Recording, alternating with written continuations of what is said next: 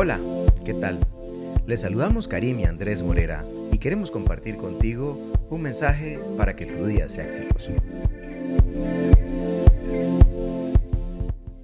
Y bueno, para cerrar esta semana, hoy el día viernes, tenemos un tema muy hermoso que se llama Lo que muestra nuestra boca, ¿verdad, Karim? Sí.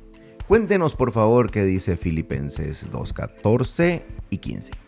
Háganlo todo sin quejas ni contiendas, para que sean intachables y puros, hijos de Dios, sin culpa en medio de una generación torcida y depravada. En ella ustedes brillan como estrellas en el firmamento. Lo que hablamos y la manera en que hablamos es una bandera que muestra quiénes somos. La Biblia deja eso muy claro. Nuestras palabras muestran nuestro carácter.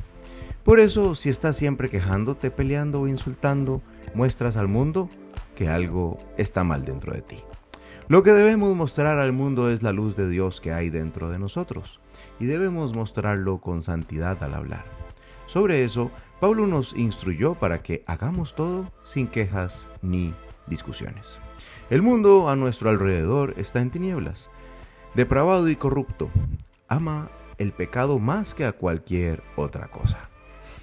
Por más que intenten acusarnos de diversas formas, si somos puros e imprescindibles y irreprensibles, perdón, reflejaremos al Señor en medio de la oscuridad.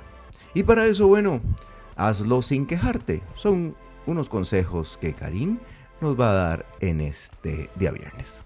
Pregúntale a las personas más cercanas a ti si eres quejica o critón.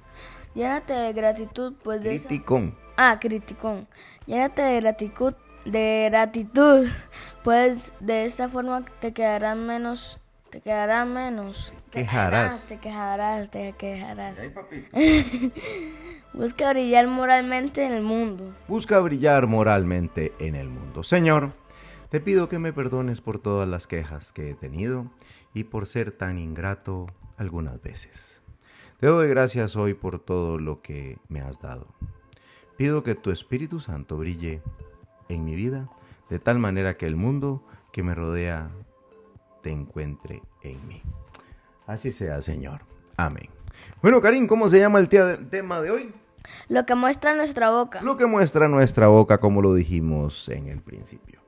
Te invitamos a compartirlo. Y como siempre, le damos gracias a su Biblia y nos escuchamos en el futuro. Adiós. Chao, chao.